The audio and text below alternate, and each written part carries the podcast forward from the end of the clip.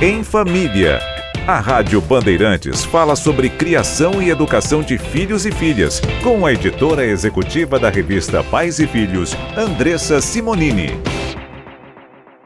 Tudo bem, Andressa? Tudo bem, e você? Tudo jóia. Vamos falar sobre bullying, que é um assunto que cada vez mais está em evidência, é importante a gente falar.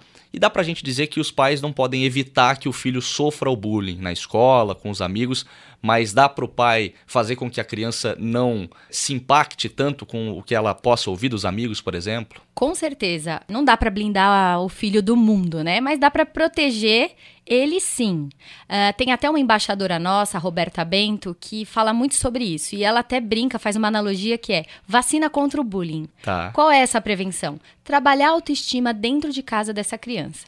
Então, quando ela for para a escola, ali bem cedo, isso na primeira infância, tá? Uhum. Quando ela for para a escola ou tiver qualquer tipo de bullying contra ela, ela não vai deixar impactar isso na vida dela, quebrar um sonho que ela tem, porque ela sabe que aquilo não é verdade. Então dá o direito aí dela enfrentar o problema com mais verdade. Legal. Importante a dica da Andressa Simonini que volta amanhã aqui no Pulo do Gato.